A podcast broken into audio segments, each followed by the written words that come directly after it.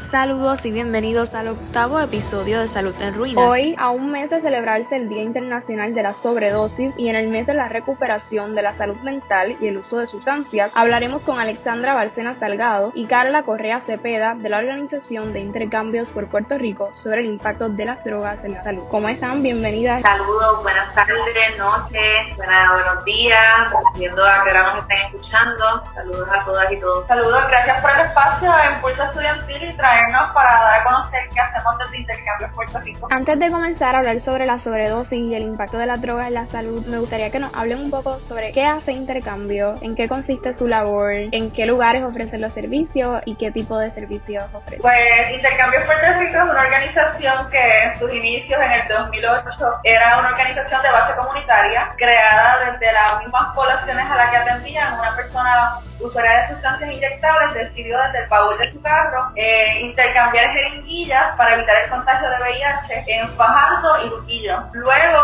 en el 2011, se hace un rebranding y entonces se crea Intercambio Puerto Rico, se traen otros componentes a la organización y ya en lugar de hacer dos personas, eran cinco. Siempre se ha trabajado desde el modelo de pares porque entendemos que es una estrategia para que las personas puedan entender mejor todo el proceso porque hablando de tú a tú es mucho más fácil que la información venga desde un profesional o otra persona que no necesariamente ha pasado por la realidad de vida que tú has tenido. Actualmente Intercambio pues está compuesto por pares más profesionales que ofrecemos servicios del pasado en el modelo de reducción de daño para eh, mejorar la calidad de vida de las personas que utilizan sustancias. Tenemos un proyecto que hace el intercambio de jeringuillas con la intención pues evitar el contagio de VIH, hepatitis C y otras complicaciones de salud que puede acarrear el uso de sustancias. Tenemos otro proyecto que es Red de Acceso, en donde hay manejo de casos, trabajadores sociales, navegación de pacientes y es con la intención de realizar pruebas de VIH rápidas en el campo y canalizar y enlazar a servicios a las personas que así lo necesiten, ya sean para documentación, planes médicos, tarjeta de cupones de alimentos o tratamiento, cualquier servicio que la persona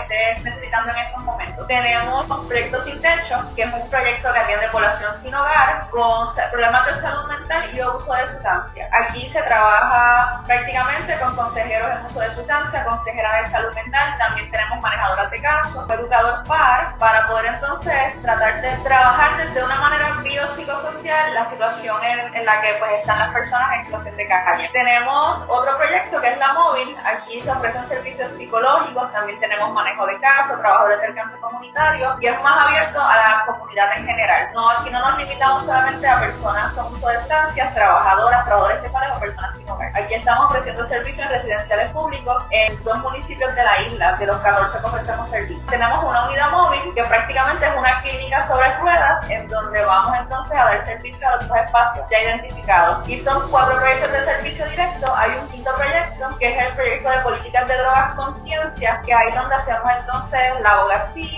y cambio de política pública y movemos diferentes espacios y la educación tan importante para entonces la política pública llegue a los espacios necesarios y se puedan hacer las transformaciones que, que pues son bien urgentes que ocurran en el país para poder mejorar la calidad de vida de muchas personas que la están pasando bien mal en la calle. Eh, bueno, puedo aportar eh, nuestra localidad. Actualmente ofrecemos servicio en el área noreste, de, ¿verdad? identificando más como Fajardo, nuestra oficina, pero nos movemos alrededor de 10 municipios eh, y añadimos a eso el área de San Juan que está impactada por uno de los proyectos también. Así que eh, enfocamos quizás nuestros servicios en esta área geográfica. Nuestra manera de realizar el trabajo es una de alcance comunitario. Eh, aparte de tener ¿verdad? la unidad móvil que Carla menciona, nuestra dinámica siempre ha sido ¿verdad? de impactar a la comunidad directamente, aunque no tengamos el recurso de la unidad móvil, que es muy bueno, pero también se hacen intervenciones comunitarias eh, entre pares y también con el manejo de casos directamente en el. Tratamos ¿verdad? de acceder la mayoría de los servicios eh, a las áreas donde regularmente los servicios ¿verdad? de salud mental no acceden y ¿verdad? que muchas veces aunque pensemos que no dentro de dentro de nuestros espacios geográficos y ¿verdad? aquí en la isla los servicios pueden ser bastante inaccesibles por el hecho de, la, de la posición geográfica o, o, los pueblos en donde se encuentran. Así que siempre tratamos de enfocar ¿verdad? nuestros servicios lo más cercano a las comunidades y desde esa perspectiva pues impactar ¿verdad? con los beneficios que podamos ofrecer y con, con la, los servicios que se necesiten en ese momento. Y ahora sí, para estar un poco en perspectiva, ¿podrían brindarnos un aproximado de cuántas personas sufren de adicción a las drogas en Puerto Rico y cuántas fallecen a causa de sobredosis? Pues es bien complicado poder unos, dar unos datos específicos por la falta de, de recolectar los mismos. Ahora, el último estudio que se hizo fue de la doctora Canino, entiendo que fue en el 2016, si mal no recuerdo, y creo que era un 12% de la población en Puerto Rico tiene problemas de uso de sustancias. De ese por ciento, solamente un 4 recibe tratamiento, pero realmente pues no podemos decir a ciencia cierta porque muchas de estas personas no llegan a los espacios donde se recolectan esa información. En cuanto a muertes por sobredosis pasa lo mismo. Sabemos que hay dos proyectos corriendo, tanto uno en AMSCA y otro en Departamento de Salud para recopilar estos datos, pero siguen siendo en espacios limitados. Muchas veces solamente recopilan datos de las salas de emergencia, recopilan datos de los espacios que ellos administran tienen para proveer el servicio y no necesariamente recogen los datos de lo que está pasando en la calle. Porque ahora mismo solamente existimos 6, 7, 8 programas de intercambio de, de, jeringuillas alrededor de la isla y no todos estos proyectos están dando los datos de cuántas muertes por sobredosis están recibiendo o están viendo en sus comunidades. En nuestro caso, nosotros tenemos un programa para capacitar a las personas y educarlos para identificar y poder revertir el sobredosis. De febrero a junio repartimos 279 kits, si mal no recuerdo, de naloxona y esto nosotros llenamos un documento para saber los factores de riesgo, dónde estuvo la persona, qué está utilizando, toda la información necesaria para no poder tener a ciencia cierta cómo se está comportando estos eventos en la comunidad y cuando la persona los usa, vuelve entonces donde nosotros y nos da la información de dónde la usó y volvemos a recopilar otros datos. Y de los kits que te mencioné que repartimos, de esos se, re se revirtieron 79 sobredosis. Que cuando uno viene a ver los datos que refleja el Estado, no son los mismos que podemos tener organizaciones como la nuestra. Y cuando vemos conciencias forenses, tampoco concuerdan los datos de muertes por sobredosis con lo que está en la policía.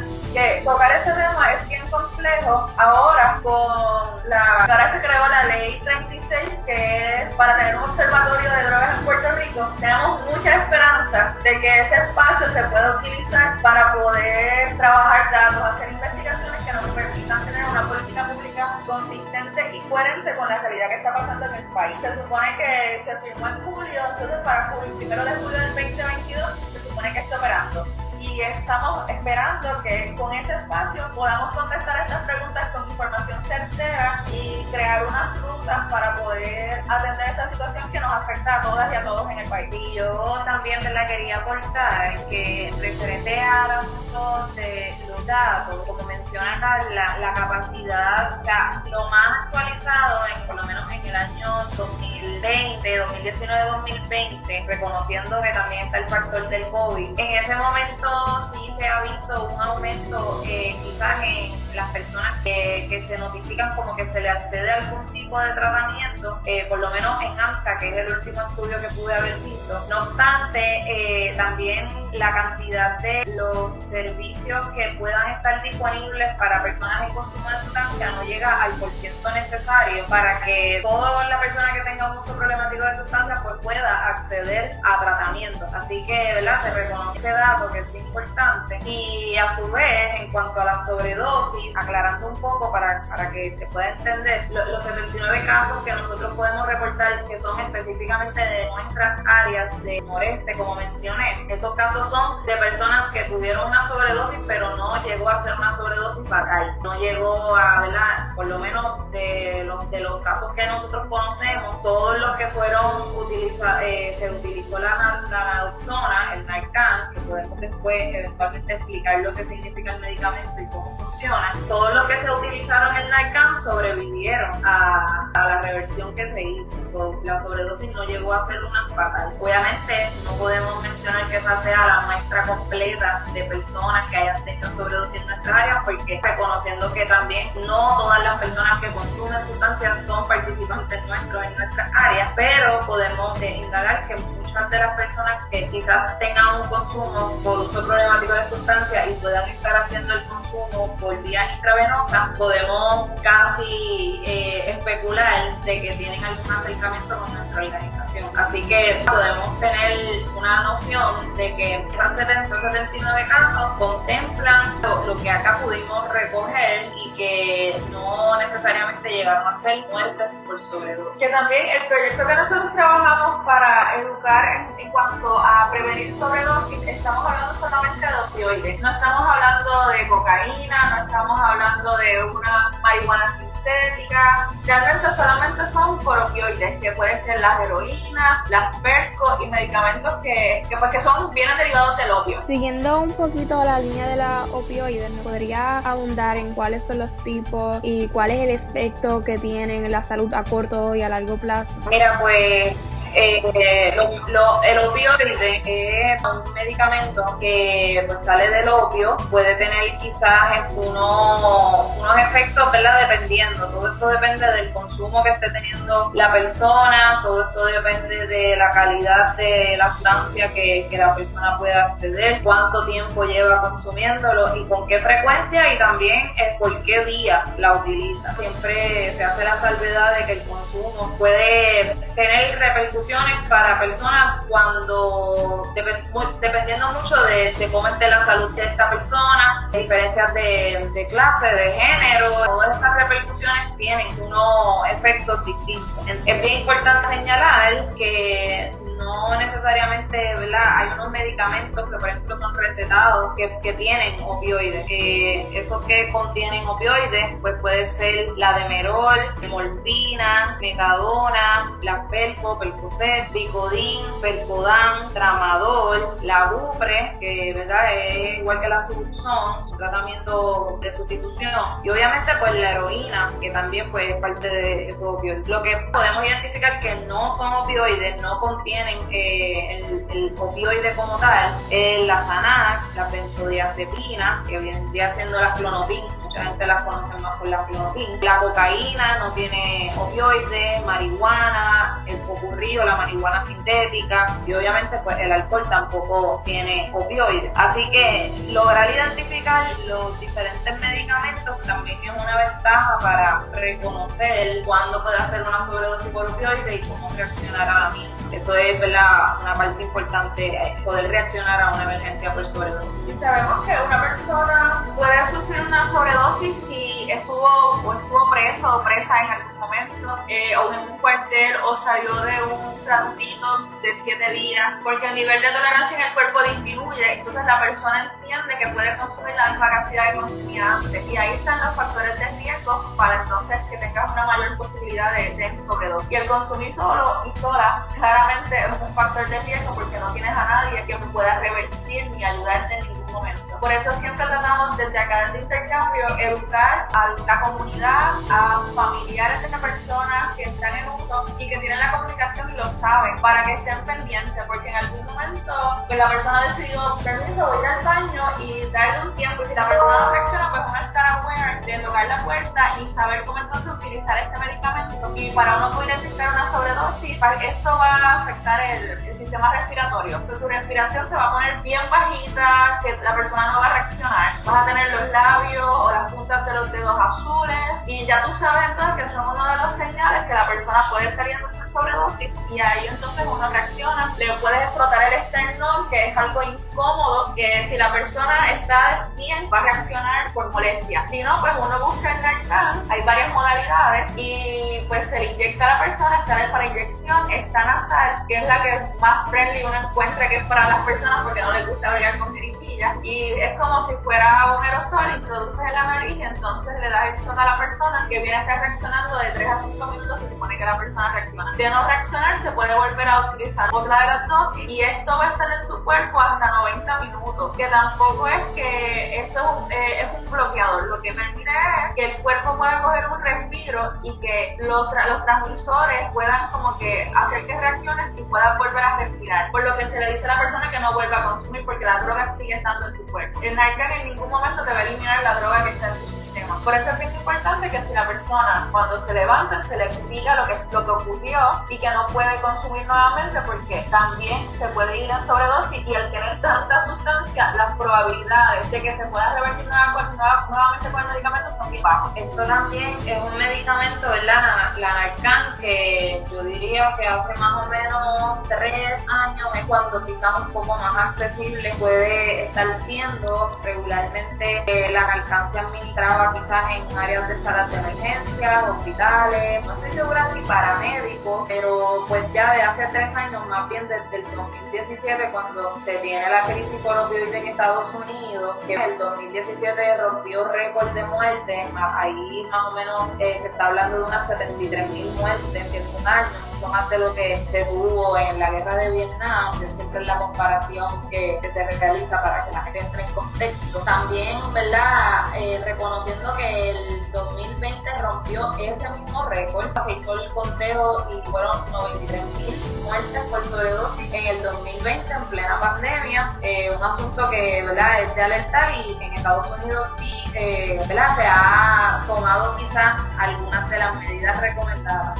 Una de esas medidas, pues, puede acceder el medicamento de Anarcan, que es la explicación que Carla acaba de brindar, para que pueda ser un medicamento mucho más accesible a las personas que consumen opioides, ya sean recetados o tienen un consumo de opioides por, por uso de su Importante también mencionar que la situación en Estados Unidos, quizás con la muerte de opioides, que no necesariamente es la misma realidad que acá en Puerto Rico, eh, esa diferencia siempre es importante Acá sí ¿verdad? Han habido un aumento de muertes, incluso nosotros en la organización 2020 también, plena pandemia, sí hemos visto que lamentablemente estas estrategias tampoco es que son perfectas, pero hubo un aumento de muertes y también bastantes casos por no tener acceso a salud física como tal. Entonces hay unas condiciones de salud que muchas, muchas veces por la razón de que no quiero tener que exponerme al COVID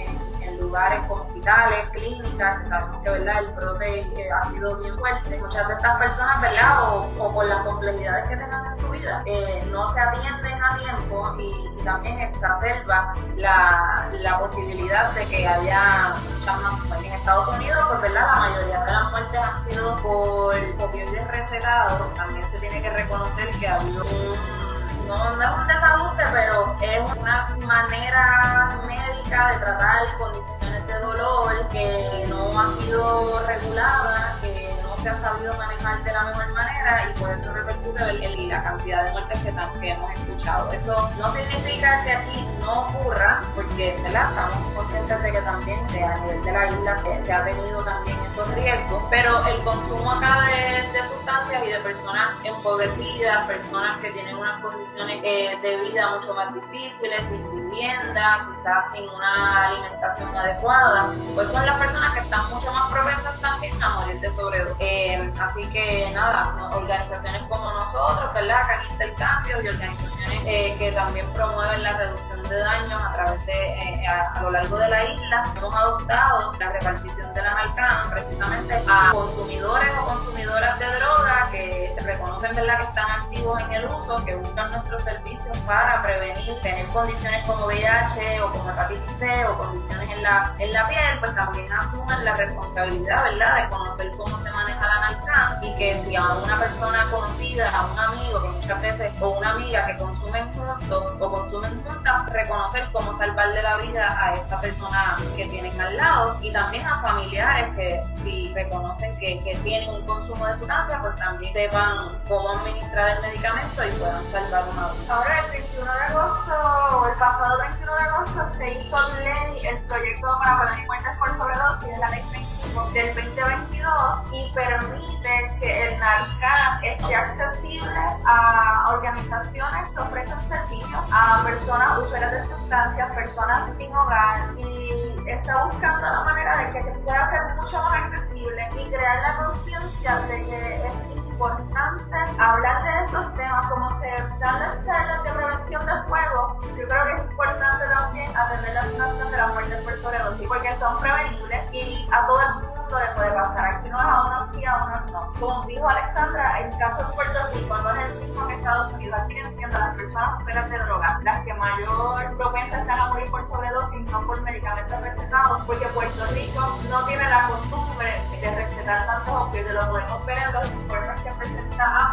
cómo es la distribución y realmente estamos bien, bien, bien, bien lejos de la realidad de Estados Unidos. Aquí se controla mucho eh, recetar opioides. Los dentistas no recetan opioides. Tienen que ser unas condiciones bien particulares, una, tienen que hacer una operación o un proceso dental bien complejo para que tomen ese, esa decisión de recetar opioides. Entonces tenemos que ser mucho más conscientes a la hora del Estado, crear campañas para concientizar y educar a la población y estar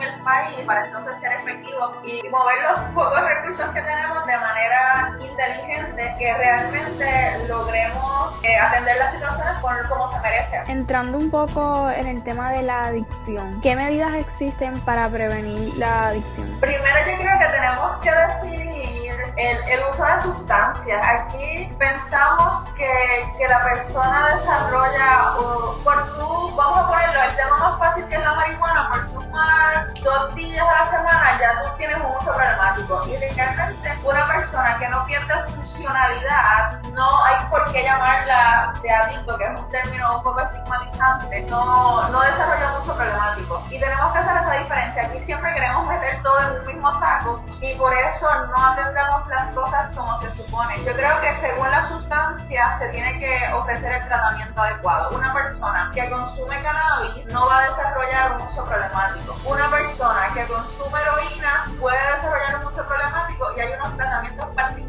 para atender esa situación. Una persona que utiliza cocaína puede desarrollar también un uso problemático y son otras estrategias que utilizan para atender la situación. En Puerto Rico a todo el mundo le hacen un fit for all. Piensan que entrar a un hogar o a un tratamiento X ya vamos a resolver la situación y realmente lo que convertimos estos espacios en puertas giratorias que las personas entran un día, están tanto tiempo ahí, vuelven y salen y vuelven y entran y vuelven y salen y no estamos resolviendo el problema. Volvemos a ver una mala utilización de los fondos porque no estamos atendiendo las situaciones desde la realidad y desde toda la complejidad que tiene. Que es importante eh, tener acceso a tratamiento y que sea no solamente accesible, sino que sean accesibles, que no tengan barreras, que, que sean de bajo umbral, en donde las personas con un uso problemático puedan recibir la atención que necesitan en el tiempo que necesitan. Muchas veces eh, nosotros empujamos el modelo de Medication First, que entendemos que primero estabiliza a la persona en su situación biológica, porque el uso problemático de sustancias no es una extranjería, no es que la persona no quiere buscar ayuda. Y hay unos efectos en el cerebro que tú ya necesitas consumir constantemente para poder vivir,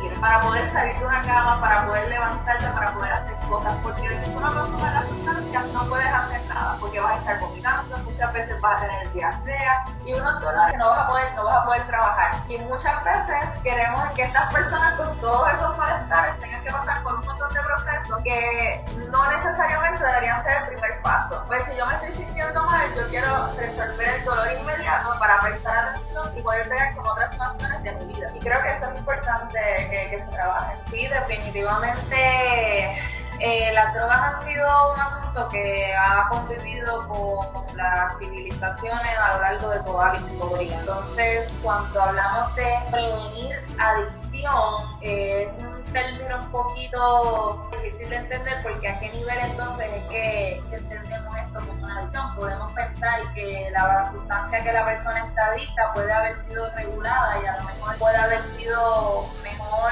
¿verdad? Puede haber tenido mejor interacción con la persona y poder convivir en, en sociedad común y corriente. Pero aquí pues contexto también cultural, en, un contexto de, desigualdades, en un contexto de inequidades, la, el, el, hecho de que una persona esté consumiendo una sustancia puede tener peores efectos que, que por ejemplo, en donde un país eh, asume una regulación de las drogas, asume quizás una postura en cuanto a la prohibición mucho más salubrista. Entonces ahí es que el término de adicción pues puede variar eh, y de cuánto afecta, porque al, fin y al cabo el término individual quizás culpabiliza un poco a la persona que lo está teniendo, pero en niveles sociales, eh, económicos, culturales, puede haber otro, otra perspectiva. Por ejemplo, una persona quizás en Portugal o un país que asume la regulación de las drogas con un consumo de heroína no va a ser lo mismo que una persona que vive en, una isla colonial que es positiva, que no tiene acceso a tratamiento, que no tiene acceso a vivienda, la experiencia no va a ser la. Así que partir desde no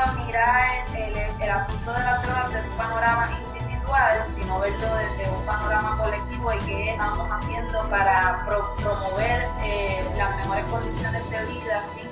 el problema, sin culpabilizar a las personas que lo consumen, sino proveyendo alternativas pues para que dentro de sus circunstancias puedan tener mejor calidad de vida. Yo creo que es clave pues para llevar esta discusión. Sí, la falta de acceso a tratamiento en este país es una cosa que si yo empiezo a contar aquí historias no voy a terminar nunca. En verdad ya llevamos varios años trabajando en esto, las situaciones cada vez empeoran más y el acceso a tratamiento eh, dirigido al uso de sustancias es definitivamente un caos. Eh, las vidas ¿verdad? Que, buscan ayuda y las vidas que, se pierden son significativas. Así que es verlo desde ese panorama, las condiciones políticas y enfocadas en política pública que, que tenemos eh, versus ¿verdad?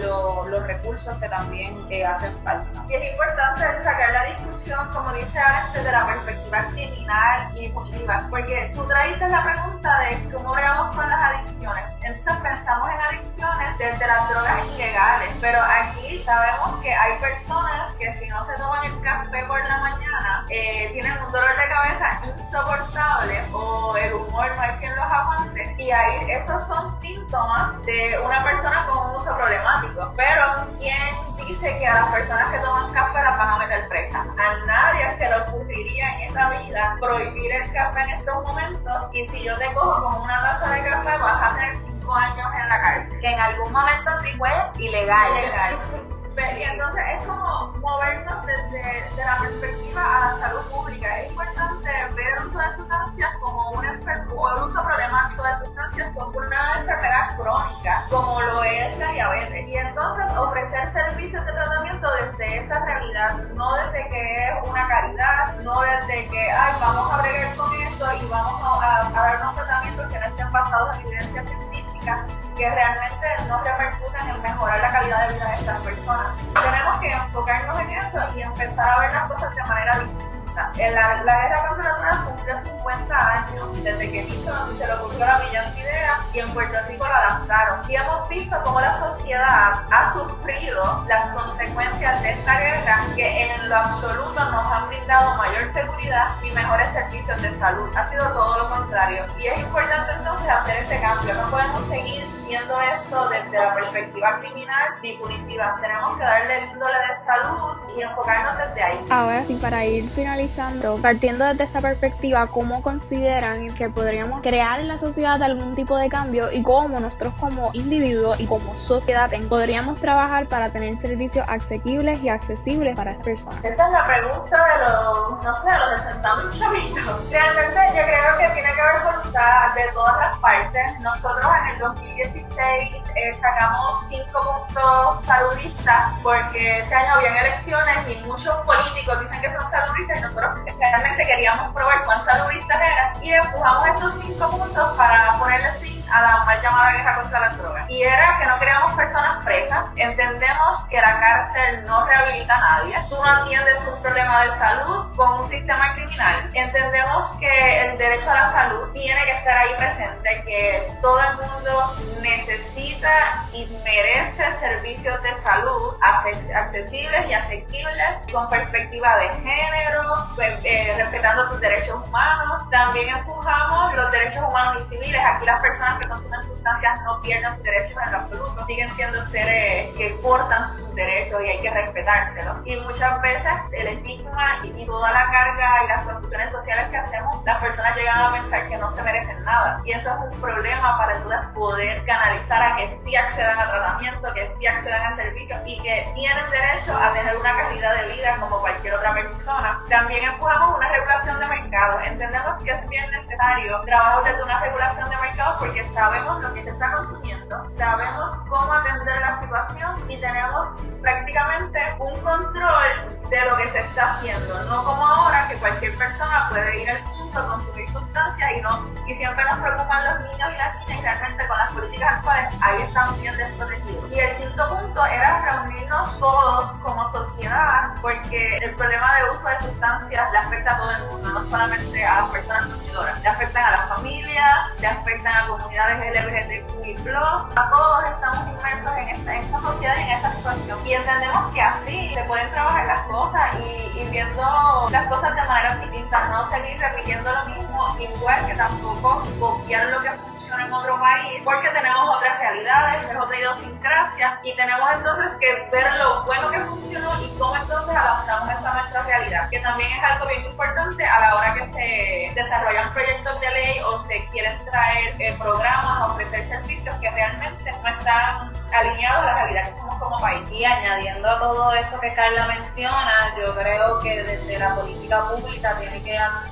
haber muchas más voces y representación de personas que conocen la situación, excluyendo a personas que quizás están en consumo, personas que también están en un proceso de recuperación o pertenecen a algún tratamiento y que desde ahí mismo, ¿verdad? Con el apoyo y la facilitación de, proyectos que trabajen dentro de comunidades, recoger los insumos necesarios, aparte de priorizar desde la perspectiva de política pública los asuntos de derechos humanos para una población que ha sido pues invisibilizada en, en la mayoría de todos estos procesos. Así que la academia es sumamente importante, la generación ¿verdad? De, de profesionales que salen eh, preparándose para un aspecto, para un entorno profesional, pues es bien importante que mínimamente conozcan eh, que, que, las personas consumidoras de drogas son parte de la sociedad, que tienen derechos, que también cada vez que, ¿verdad? Y ya que están, yo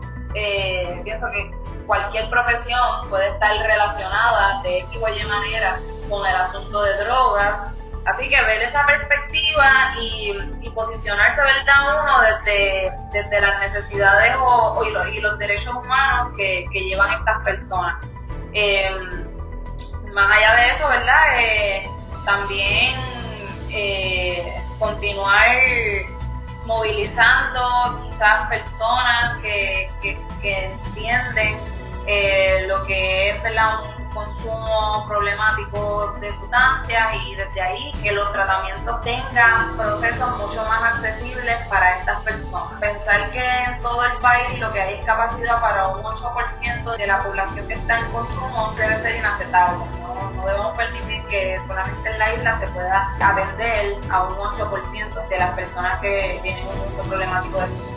Yo creo que eso y, y realmente seguir promoviendo estas discusiones como bien están haciendo ¿verdad? desde aquí, desde curso estudiantil, ofreciendo estos tipos de espacios porque tenemos también eh, claro que la desinformación muchas veces por la misma guerra contra las drogas está el que de esto no debemos conocer, como está prohibido pensamos que no debemos conocer de este tema y todo lo contrario, eso es lo que ha llevado a repercusiones que hoy en día estamos viendo, la falta de conocimiento, la falta de investigación sobre los temas de drogas, la falta de pertinencia en el tema social porque lo excluimos, lo marginalizamos, lo ponemos en una esquina, como que eso no está permitido socialmente, así que eso es lo que nos ha negado la guerra contra las drogas, ¿verdad? Hace 50 años hacia acá. Y eso es lo que poco a poco tenemos que ir retomando, ya sea desde las comunicaciones, ya sea desde la, ¿verdad? la, la academia, sea desde las profesiones que estamos ejerciendo, desde todos los espacios, intentar tener las discusiones sensatas sobre drogas y poco a poco, ¿verdad?, aportar a que se tengan mejores condiciones de vida, ya sean para las personas consumidoras y para la sociedad en general. Definitivamente. Bueno, ahora con esto concluimos. ¿Qué consejo le darían a esas personas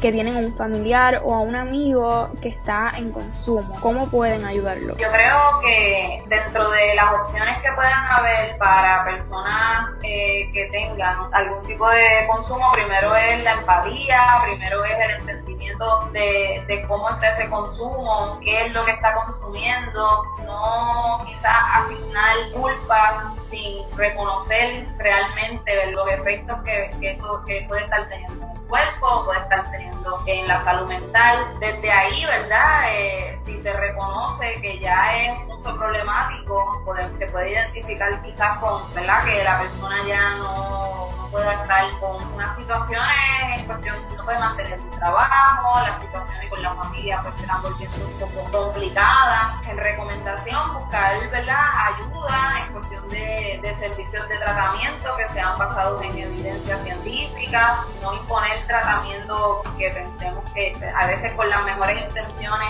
eh, a lo que hacemos es más daño. Así que empaparse bien de los tratamientos y en cualquier espacio donde familiar o la amistad esté accediendo, encargarse de que no le violenten sus derechos humanos, que de verdad que se le trate con un respeto y con un trato justo y con servicio de calidad, porque así es como se lo merece el servicio. Y yo pienso que la información, ¿verdad?, que tengamos en nuestras manos es súper valiosa. Nosotros, ¿verdad?, acá sé que no cubrimos quizás toda la isla y no tenemos los recursos para poder eh, orientar a cada persona, aunque quisiéramos, pero no, lamentablemente no contamos con los recursos, pero tenemos la, disponibilidad de orientar a grandes rasgos y aceptando que los recursos externos tampoco son muchísimos, como hemos hablado ya en todo este tiempo, los tratamientos son escasos, pero lo más importante es, ¿verdad?, que la dignidad de esa persona se respete, que no sean espacios donde violenten derechos humanos de las personas que consumen drogas y la empatía, siempre entender que el consumo problemático de sustancias es una condición crónica, es una condición que afecta cuerpo y mente, entonces no, no, imponer y, y, no faltar ese, ese tipo de respeto hacia la persona bueno, pues muchas gracias por acceder a la entrevista, por su labor y su compromiso con la sociedad. Gracias, gracias, saludos a todos y todas.